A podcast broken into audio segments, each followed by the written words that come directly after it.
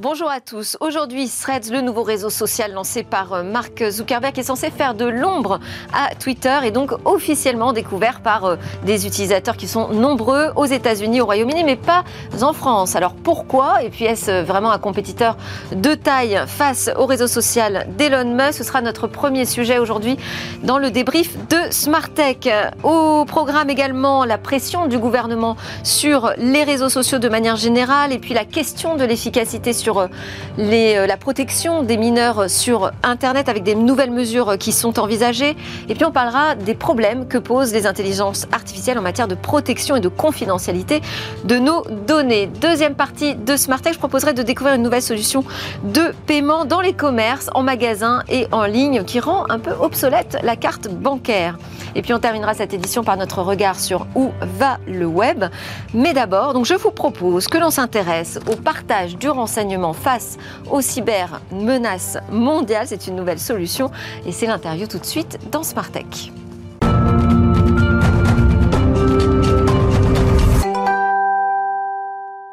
Avec moi pour le débrief hebdo de l'actu de la tech dans Smart Tech, Jean-Noël de Galzin, président d'Exatrust. Bonjour. Bonjour. Jean-Julien euh, pardon, Pillot, économiste, enseignant-chercheur en économie à l'INSEC. Bonjour, également Julien. Et Alain Starot, cofondateur et président d'Artifil. On va commenter donc ensemble ces actualités nombreuses qui nous agitent. Mais d'abord, c'est l'interview de Samuel Assine. Bonjour. Bonjour. Bienvenue également sur ce plateau. Vous êtes le cofondateur de Filigrane. On en parle comme d'une pépite euh, de la cyber française. Vous allez plus précisément nous expliquer euh, cette solution donc française qui s'impose en ce moment comme un standard dans le partage de renseignements euh, au niveau international hein, pour faire face aux menaces cyber. Alors avant d'être start-upper, vous étiez actif au sein de l'Agence nationale de sécurité, de cybersécurité, l'ANSI.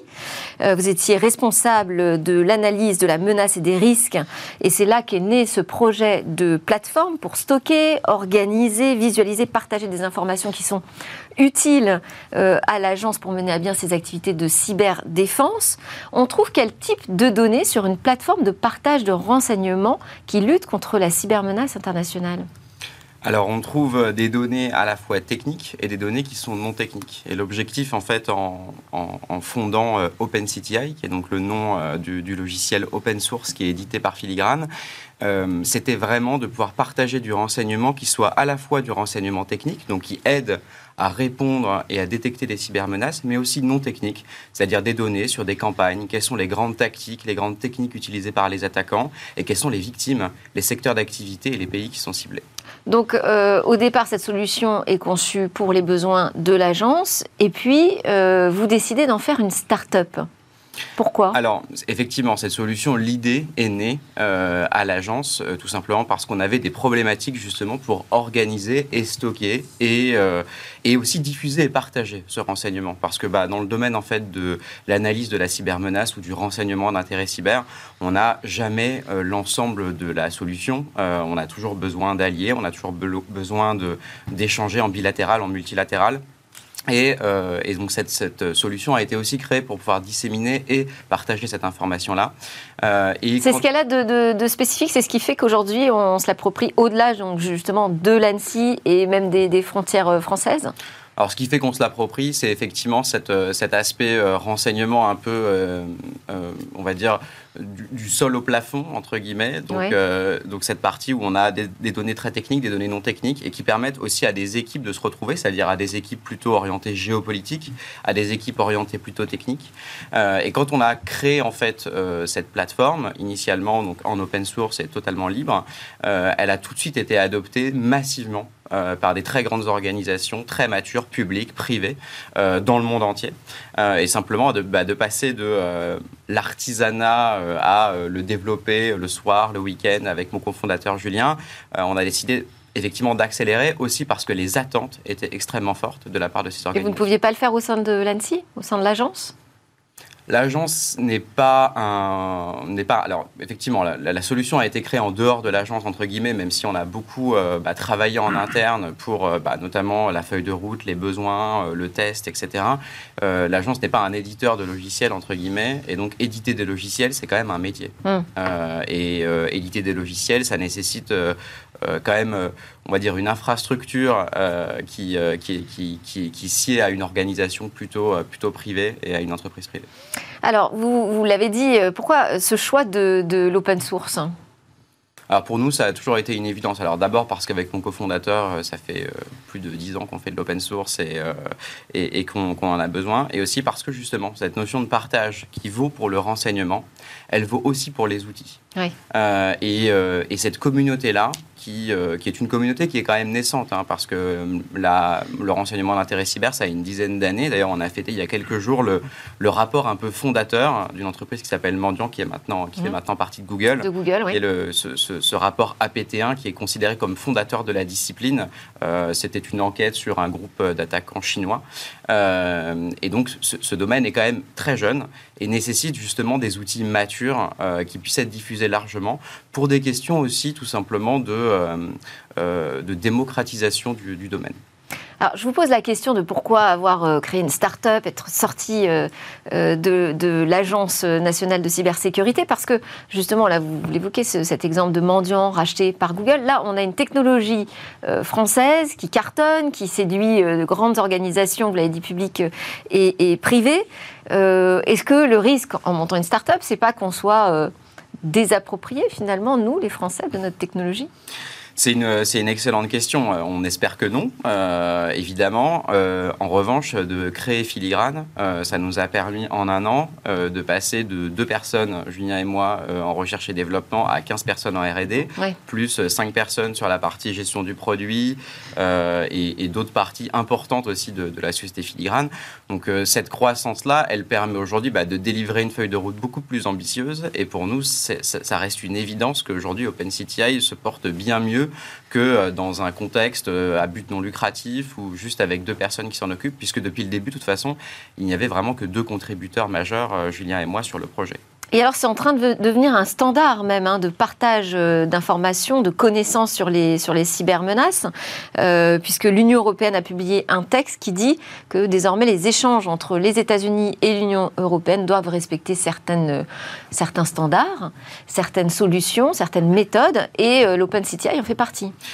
Absolument. En fait, Comment est-ce que vous euh, avez obtenu ça? Alors ça, c'est euh, c'est sur un domaine euh, qui, qui est très connexe. Bah, on pourra en parler tout à l'heure, qui est le domaine de la désinformation et de la lutte en fait contre les ingérences étrangères, notamment dans, dans, dans le domaine de la sphère informationnelle et donc de tout ce qu'on voit, de ce qui se passe en Ukraine, etc. aussi aujourd'hui.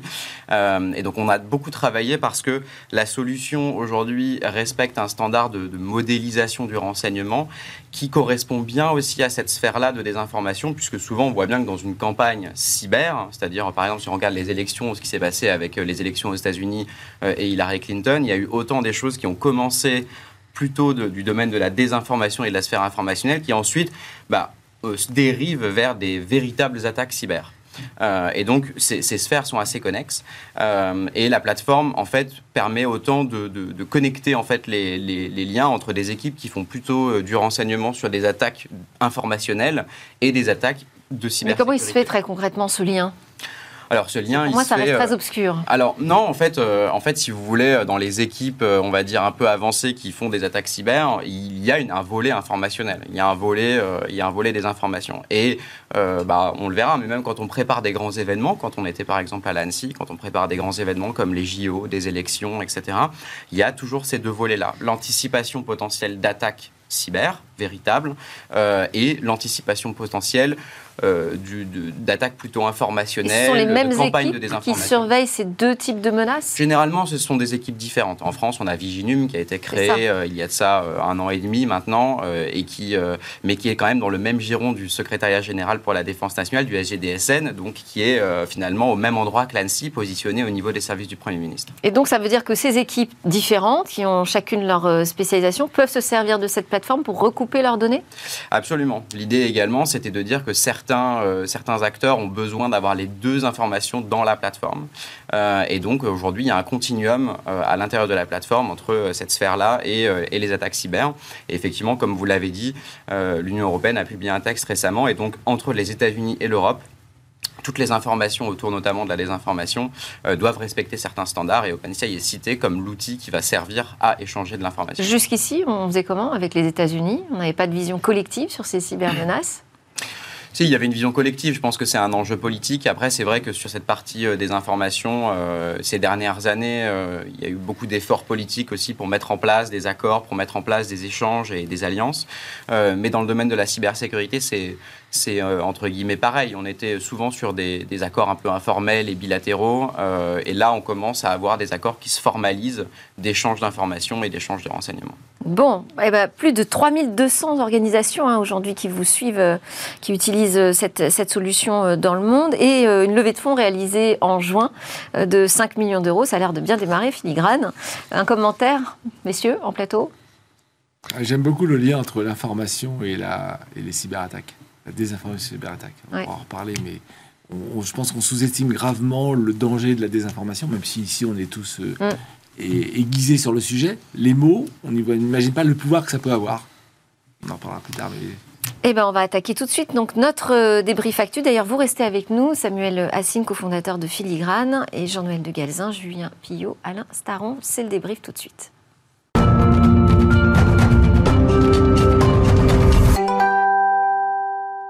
Les débatteurs de Smartech aujourd'hui s'appellent Jean-Noël de Gazin, président d'Exatra, Julien Pillot, économiste, enseignant-chercheur en économie à l'INSEC, et Alain Staron, cofondateur et président d'Artifil. Et restez avec nous, bien entendu, Samuel Assine, cofondateur de Filigrane. On en a parlé tout à l'heure, à l'instant. Donc, euh, petite pépite, enfin même grande pépite, qui est en train de devenir grande pépite de la cyber française.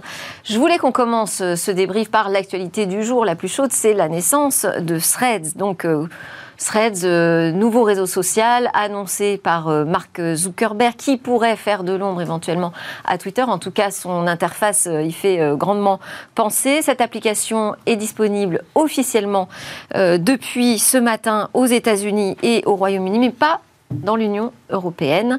déjà, première réaction, est-ce que vous avez pu regarder à ce que ça ressemble? Est-ce que ça vous séduit l'idée d'avoir un nouveau réseau social sur un modèle de Twitter, mais qui ne soit pas chez Elon Musk?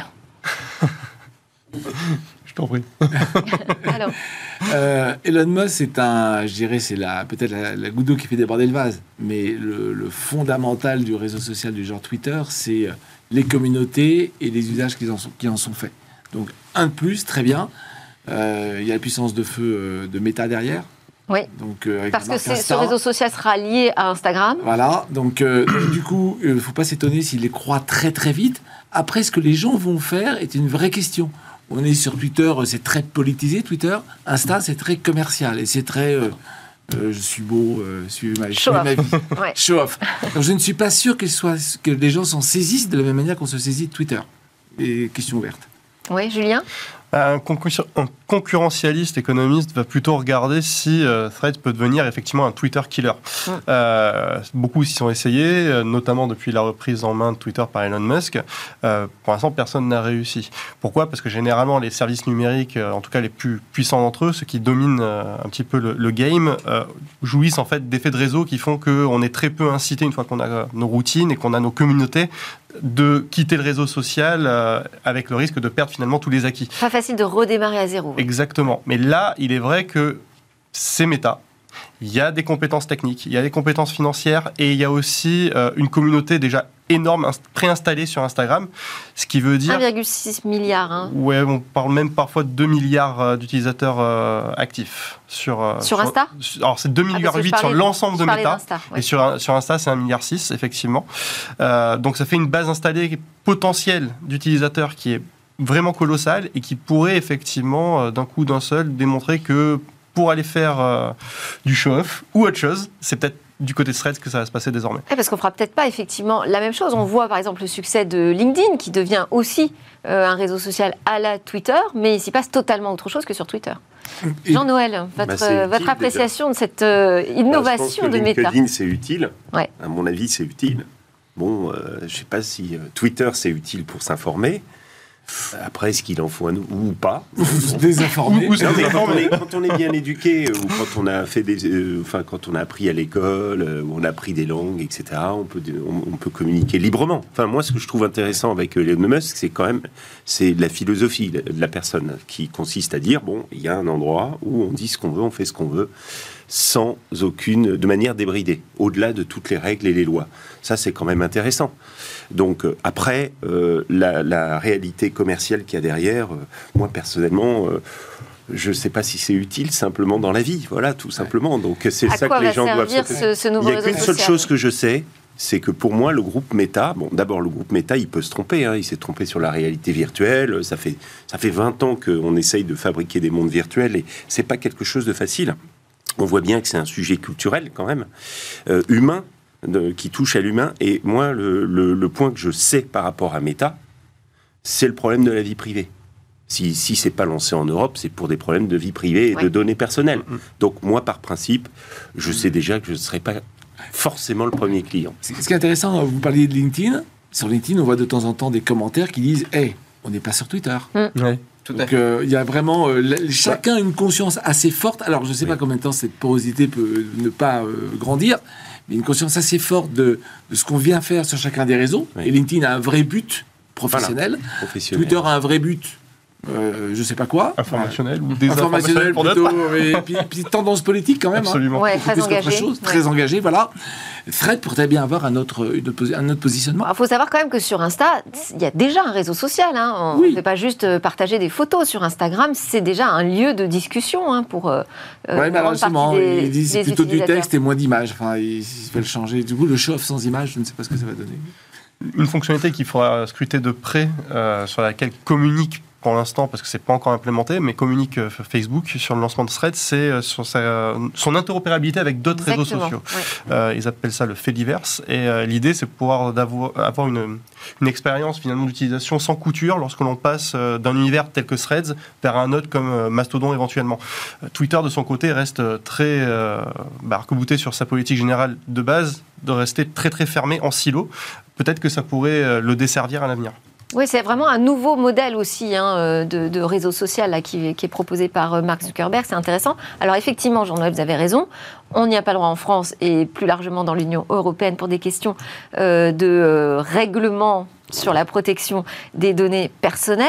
Est-ce que c'est pas également une menace finalement euh, de la part des GAFA pour dire, bah, regardez finalement toutes nos innovations, parce qu'on a aussi Google, Bard, de la même façon, Oui. qui est bloqué aux portes de Oui. l'Union européenne, pour dire, bah, regardez toutes ces innovations. Bah non, bah, vous n'y aurez pas droit. Bah, ça va peut-être donner naissance à des innovations différentes. Les nôtres. Voilà, moi, je, moi, je, je- j'aime pas trop euh, l'idée quand même que de, de- on voit bien le, le- on parlait d'Elon Musk. euh, Aujourd'hui, il cherche un modèle économique. Finalement, bon, il cherche un modèle économique. Il teste des choses. Quand il dit je veux certifier les comptes, finalement, il veut recréer LinkedIn.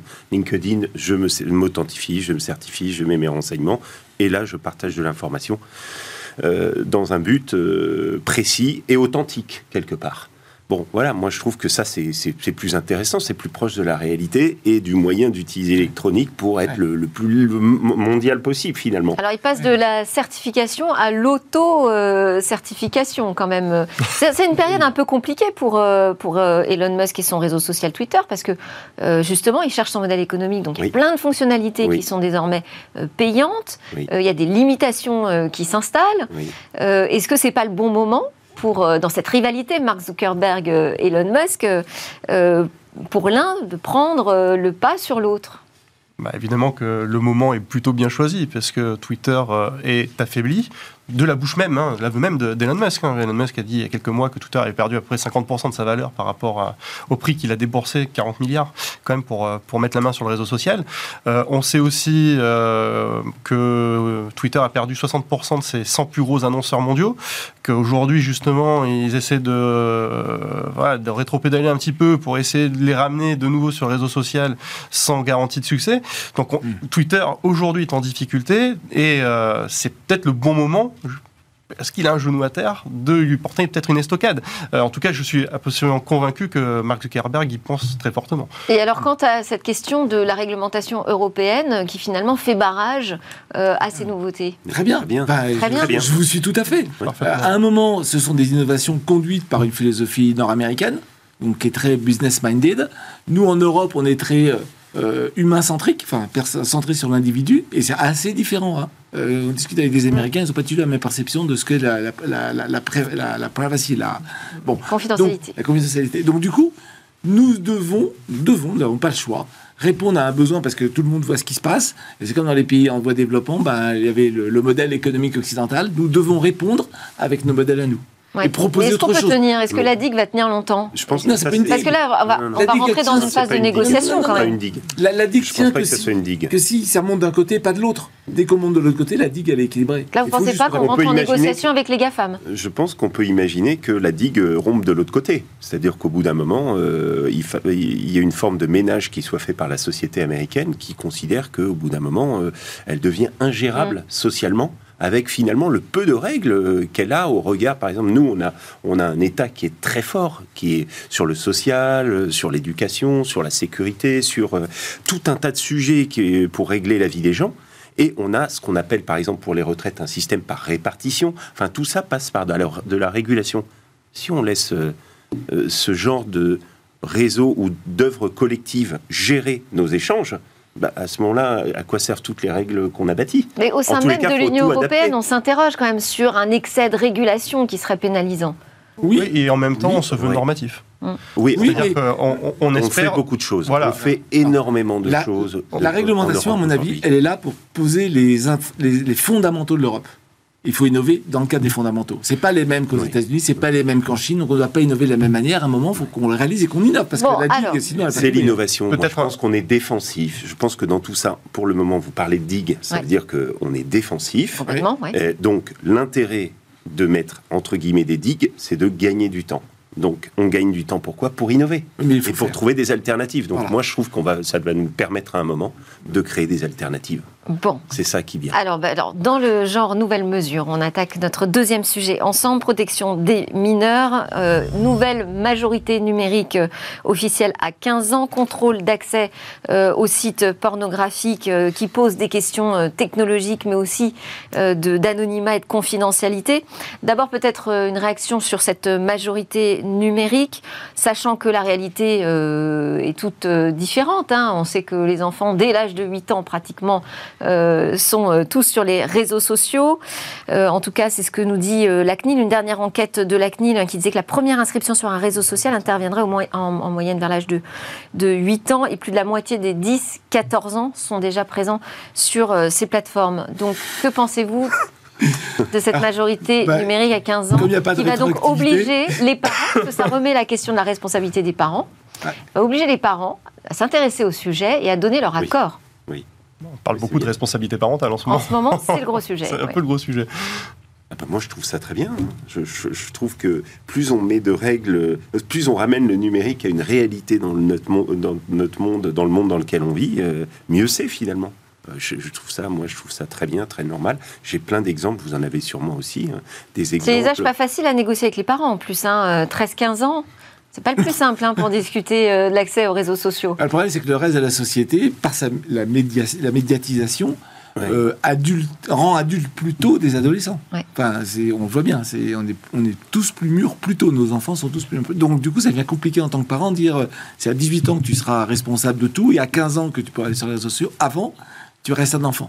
Mais non, papa, regarde euh, la pub, le machin, le truc, euh, les, les héros de films, ils ont 10 ans, ils sont déjà super Et héros. puis il y aura la pression sociale, c'est-à-dire que le- le- les parents, dans la grande majorité, vont donner leur accord, j'imagine, Julien. Oui, mais s'il y a un problème, Oui. s'il y a un problème, euh, s'il y a euh, un délit ou quoi que ce soit, ou euh, à l'inverse, s'il y a du harcèlement ou des choses comme ça, ben, on pourra euh, peut-être euh, de- retrouver plus rapidement l'origine du problème, le déceler plus rapidement.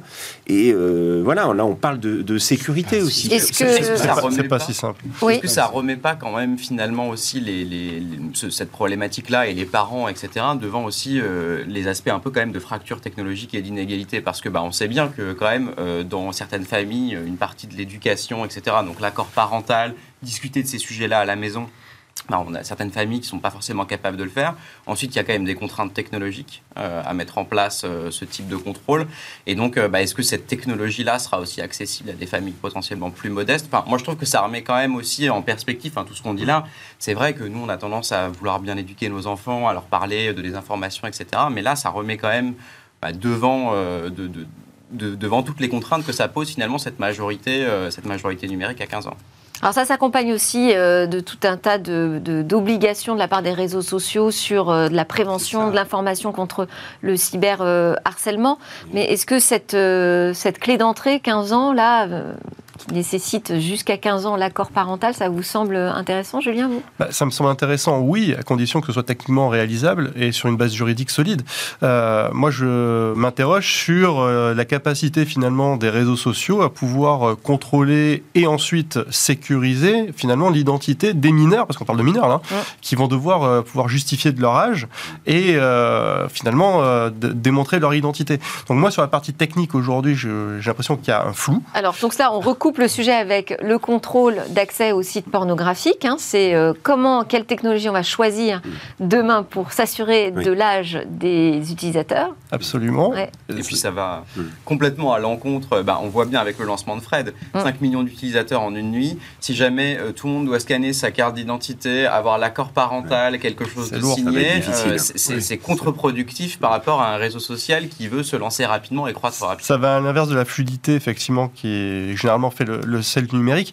Mais là où c'est aussi intéressant, c'est que j'ai jeté un petit coup d'œil au texte tel qu'il est euh, aujourd'hui ficelé et on peut apprendre que l'accord d'un parent peut être suffisant pour pouvoir s'inscrire lorsqu'on est mineur, mais euh, également la demande d'un des deux parents peut être suffisante pour forcer la désinscription du réseau social.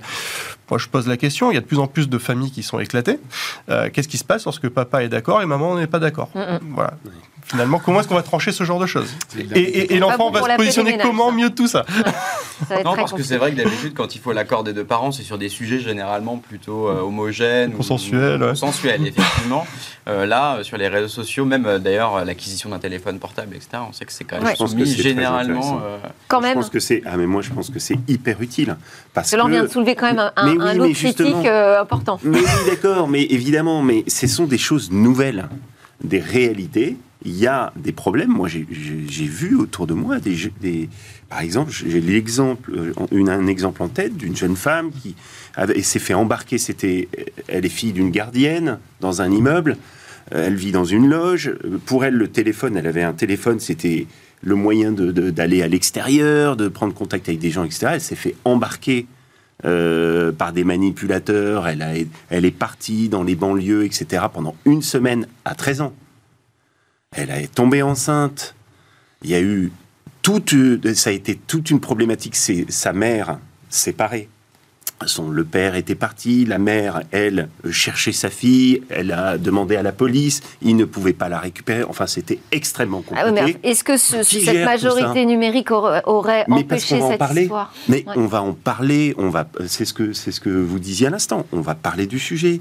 On va mettre le sujet du numérique sur la table. On va se dire est-ce qu'est-ce qu'on peut faire, qu'est-ce qu'on peut pas faire, comment on accompagne les gens. On va parler du téléphone à l'école. On va pas l'interdire, mais on va en parler. Donc c'est aussi tout, tout, le sujet de la prévention euh, que, vous mettez en avant. Et, et, on des dispositifs. Hein, Allez, on enchaîne parce que le, temps passe vite. Je voulais qu'on parle de la pression que met le gouvernement sur les réseaux sociaux. Une pression maximale, nous dit euh, Jean-Noël Barraud dans une interview à Challenge, puisque euh, ben, voilà, au moment des émeutes, le président de la République a constaté que finalement, c'était un facteur favorisant mm. pour se rassembler, se motiver, se regrouper. Oui. Oui, alors. est-ce que est-ce que c'est condamnable Donc on rassemble du coup les réseaux sociaux, les plateformes euh, euh, vendredi pour leur demander de s'exécuter un peu plus rapidement sur le retrait des contenus et de surveiller ce qui s'y passe sur leur réseau. Oui, mais il y a là pareil, il y a une difficulté, il y a un flou. Euh, c'est que comment est-ce qu'on fait le distinguo entre un contenu qui se veut informatif, je rencontre d'une situation, et là, effectivement, il y a un tramway qui est en train de brûler, là, il y a une mairie qui est en train de se faire attaquer au mortier, au mortier et l'incitation à aller prendre part à ces exactions. Euh, c'est extrêmement compliqué, d'autant que la frontière entre les deux peut être très fine. Quand vous êtes, euh, on parlait des, jeunes tout à l'heure qui ont un, usage parfois peu précautionneux des, réseaux sociaux, lorsque vous voyez une vidéo à usage informatif, ça peut vous inciter de façon indirecte à vous-même aller dans la rue pour euh, aller euh, casser ou, ou tout simplement aller peut-être piller des magasins. Euh, donc en fait c'est extrêmement compliqué. Mm. Les plateformes à bon droit vont dire mais écoutez nous on est juste là pour relayer de l'information et de fait c'est ce qu'on fait et on va faire effectivement la chasse aux quelques contenus qui incitent ouvertement à la dégradation, à la violence et à tout un tas d'autres exactions. Mais l'incitation elle se fait par le simple visionnage de vidéos à caractère informatif parfois. Après j'ai l'impression que ça fait quand même des années qu'on dit les les réseaux sociaux, les plateformes ne s'exécutent pas quand on leur demande de retirer des mmh. contenus. Elles sont lentes, elles traînent des pieds. Elles s'exécutent peu. Je suis pas là-dessus. C'est, enfin, euh, on suit quand même le sujet de près depuis longtemps. Euh, moi, je me souviens, il y a déjà 5 ans, 5 ans de ça, j'étais à Bruxelles lors d'une réunion avec les GAFAM pour parler justement de, des sujets de modération des contenus, etc il y a eu énormément d'efforts qui ont quand même été faits. Je veux dire, quand on regarde les moyens investis par exemple par Meta sur les équipes de modération, sur les algorithmes, etc., on ne peut pas dire qu'ils soient restés les bras ballants. Et d'ailleurs, bah, Elon Musk fait effectivement tomber un peu toutes les barrières de ces euh, algorithmes et de ces équipes de modération qui ont été, le inverse, hein. euh, qui ont été coupées en, en, 10 euh, ou divisées par 10 en termes d'effectifs. Donc il y a eu quand même vraiment une, il y a eu des efforts qui ont été faits. Après, c'est vrai que ça reste un sujet extrêmement complexe. Et c'est d'ailleurs pour ça qu'aujourd'hui, on parlait d'innovation tout à l'heure. Euh, quand on regarde aujourd'hui ce que ça veut dire faire un réseau social, créer un réseau social en Europe, en partant de rien pour une start-up par exemple, et je, pense à, nous côté filigrane, euh, c'est aujourd'hui c'est quasi impossible. Enfin, c'est-à-dire qu'aujourd'hui si on n'a pas la puissance financière, technologique, etc. d'un méta pour justement mettre ce type euh, de, de, barrière en place, ça nécessite vraiment des moyens colossaux. Et là encore, ça oblige une négociation. Hein. On est obligé de les recevoir, de leur demander. bon. Oui. Eh oui. la réglementation est toujours en retard sur l'innovation. On essaie de faire, de poser des principes en Europe, ce qui est, très bien, mais c'est assez récent. Mm. Ces trucs-là, ils existent depuis 20 ans maintenant, hein, mm. quand même. 20 ans, 2004, euh, hein, donc 20 euh, ans. En 20 ans, j'ai eu le temps de croître et embellir, de s'installer, de créer des réflexes, qui fait que même la population n'est plus d'accord avec son gouvernement pour réglementer. Après que la conséquence soit un catalyseur des émeutes, et c'est une évidence. Enfin, par rapport à l'idiot du village au bar le samedi matin qui peut raconter des bêtises et puis après on passe à autre chose, l'idiot du village, il a soudain un million de dieux villages avec lui, et donc du coup c'est plus pareil. Mm. Donc l'effet est clair, c'est un catalyseur. Ça fait 20 ans que ça existe. On ne peut pas facilement changer les choses. Et donc, dès que le politique dit coucou, il faut faire quelque chose, ben, les autres ont un bon droit de dire attendez, il n'y a pas de réglementation. Hein. on ne sait pas séparer les bons, euh, les, bons du, les bons messages des autres. Et le public dit ben non, mais moi j'en ai besoin. C'est compliqué. hein. Dernier sujet, est-ce que ces IA génératives vous inquiètent en matière de euh, protection euh, des données, de confidentialité des informations euh, que l'on déverse hein, au moment où l'on réalise les prompts? Est-ce que c'est un sujet de préoccupation pour les entreprises de la cyber? Bah, C'est un sujet intéressant en tous les cas, parce que ça ouvre plein de... Disons que c'est une, technologie plus aboutie qui va vers l'interaction en langage naturel avec la machine. on a, ça permet de systématiser, d'automatiser, de tester tout un tas de choses. Ça va permettre de développer, on va dire, euh, euh, les, codes basiques plus rapidement, de faire de la maintenance euh, plus rapidement. Bon, voilà. Après. Oui, la problématique de l'IA générative avec les données. C'est vrai que l'IA générative est plus performante avec plus de données. Eh oui. Donc, quand ce sont les entreprises qui saisissent leurs données euh, dans ChatGPT, par exemple, euh, ces données vont directement aux États-Unis, ça pose un petit problème, non? Alors, ça pose un petit problème. Moi, je me souviens avoir parlé de ce sujet-là avec le, directeur général, par exemple, de la gendarmerie nationale. On a parlé de ce sujet-là. C'est intéressant parce que lui, il dit Mais moi, j'ai besoin de ça mais je ne peux pas l'utiliser euh, en l'état parce que justement, il y a cette problématique de, des données. Donc, euh, Donc il nous faut un chat GPT européen. Mais voilà, il nous faut des, solutions équivalentes. on a des solutions. On en, a, reçu, c'est vrai. On en a. Vous avez raison, Alain. Donc c'est juste que là, euh, c'est quelque chose qui arrive dans l'actualité et je pense qu'on découvre des choses avec. Voilà, et, donc il faut quand même être conscient de tous ces risques. Hein. 100 000 comptes qui ont été découverts sur le dark web, 100 000 comptes de chat GPT, euh, des plaintes euh, à la CNIL qui commencent à pleuvoir, même pour des IA génératives qui ne sont pas encore en France. Hein. il y a une plainte à la CNIL contre Bard. Merci beaucoup pour, pour, vos commentaires. On arrive déjà à la fin de ce débrief. Jean-Noël de Gazin, président d'Exatrust, Julien Pillot, économiste. Et Alain Starou, cofondateur, président d'Artifice, Samuel Assine, cofondateur de Finigrane. Merci encore. On part pour une petite pause et ensuite, on va s'intéresser à un nouveau mode de paiement.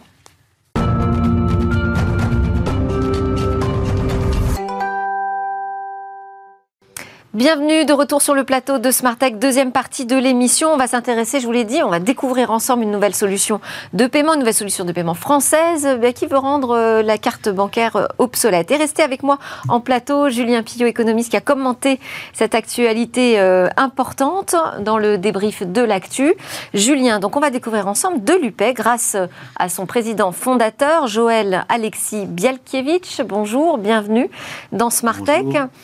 Alors, c'est une solution donc euh, mobile, gratuite. On peut payer en un clic et ça se passe totalement de la carte bancaire parce que vous nous dites finalement l'ACB bah, c'est un modèle qui est un peu en train de s'essouffler. J'ai envie de vous dire, ah bon Vraiment La carte bancaire, euh, quand elle a été créée, euh, était une innovation majeure. Aujourd'hui, euh, aujourd'hui, elle sert partout, tout le temps. Aujourd'hui, elle sert partout, tout le temps, mais elle est rendue de plus en plus obsolète par des moyens de paiement innovants. Et de l'UPER. Qu'est-ce qui vous fait dire que c'est un modèle qui est en train de s'essouffler, la carte bancaire? De plus en plus de personnes aujourd'hui ne prennent même plus leur carte bancaire avec eux. Ils la rentrent dans leur téléphone oui. et ils utilisent leur téléphone pour payer. Mais elle est quand même là, la carte bancaire. Elle est quand même là, mais en fait, elle ne sert plus à rien, sauf à polluer et à permettre des fraudes. polluer, c'est-à-dire bah, C'est-à-dire qu'une carte bancaire, c'est un rectangle de plastique avec du métal et une date d'expiration. Donc c'est un objet polluant et jetable, alors que finalement, l'avenir du paiement, c'est le paiement mobile. Et les fraudes, donc vous nous dites, aujourd'hui, ça représente un taux important, ça c'est vrai, c'est un constat, un taux important euh, de fraude, mais parce que c'est largement utilisé. C'est aussi la conception même du système de la carte bancaire, euh, puisque la carte bancaire, pour des raisons historiques, c'est d'abord un numéro. C'est le numéro de carte bancaire. Il faut savoir que les premières cartes bancaires ne comportaient même pas de bande, même pas de puce. Et ce numéro de carte bancaire qui existe encore aujourd'hui. La puce qui a été apportée par euh, Roland Moreno. Exactement. Inventaire français. Tout à fait. Tout à fait. Et malheureusement, malgré cette invention française, la carte bancaire est un moyen de paiement qui est essentiellement américain. Et donc, vous nous dites que par conception, elle est aujourd'hui trop fragile et que vous, vous allez apporter une solution plus robuste. Bah, en fait, même si vous n'avez jamais de votre vie payé sur Internet, hum. Il suffit que vous payiez dans un restaurant. Vous avez une personne qui prend une photo subrepticement, et puis votre numéro de carte bancaire se retrouve sur le dark web. Oui. Bon, après, aujourd'hui, pour euh, réaliser des paiements euh, en ligne, en l'occurrence, on demande la double authentification. il y a tout un tas de process qui permettent quand même euh, de contrôler l'authenticité. Alors, malheureusement, ce n'est pas systématique. Et en plus de donc, les, les transactions par carte bancaire sans double authentification existent encore. Mais en plus de ça, la double authentification, c'est la double peine. Parce que quand vous payez en ligne, non seulement vous devez saisir 23 chiffres, mmh. donc les 16 chiffres de votre carte bancaire, euh, les 4 chiffres de la date d'expiration, les 3 chiffres du cryptogramme. Si vous vous trompez sur un de ces chiffres, pour éviter les fraudes, on ne peut pas vous expliquer où est le problème. Donc du coup, on vous dit simplement transaction refusée, ce qui rend les clients fous.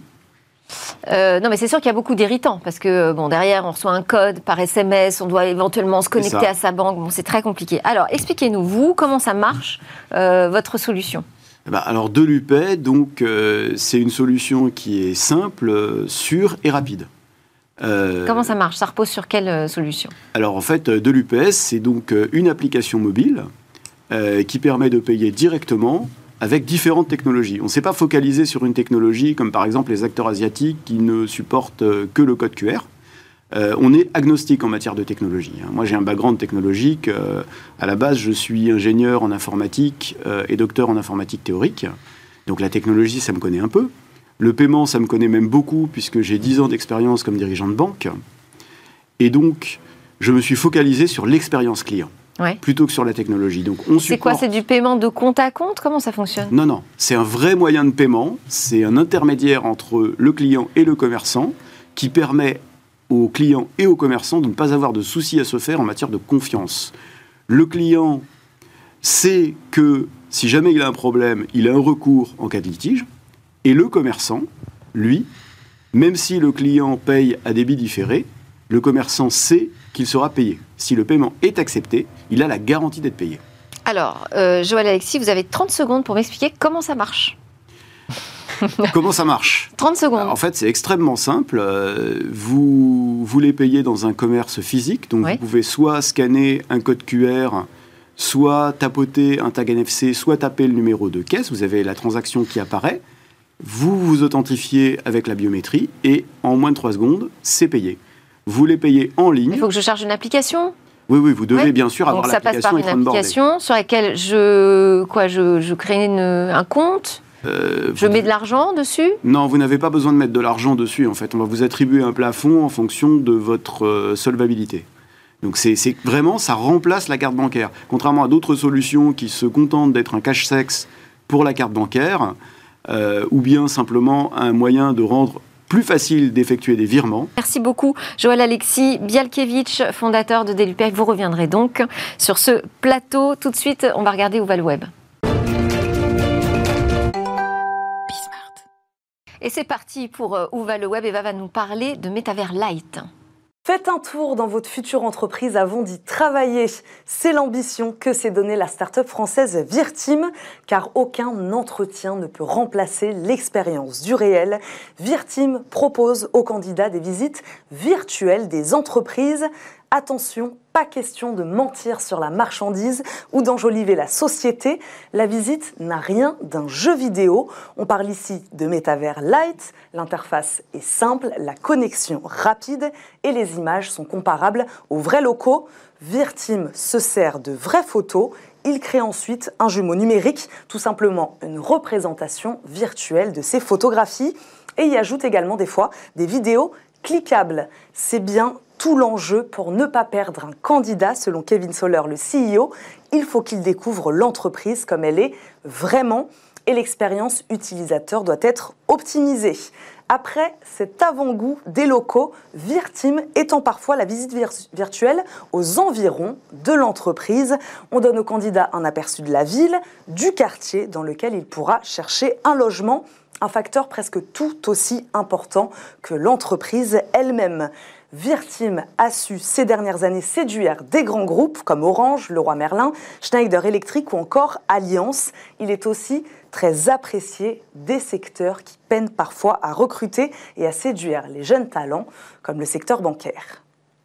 C'est notre problème. Et eh ben, les débats continuent en plateau dans Smart Tech, on n'a plus de temps, on doit rendre l'antenne. Merci beaucoup, Joël Alexis de euh, Bielkiewicz de euh, qui nous a présenté cette nouvelle solution de paiement sans carte bancaire. Merci à Julien Pillot d'être resté aussi avec nous jusqu'à la fin. Euh, C'était Smart Tech et je vous souhaite à tous une excellente journée.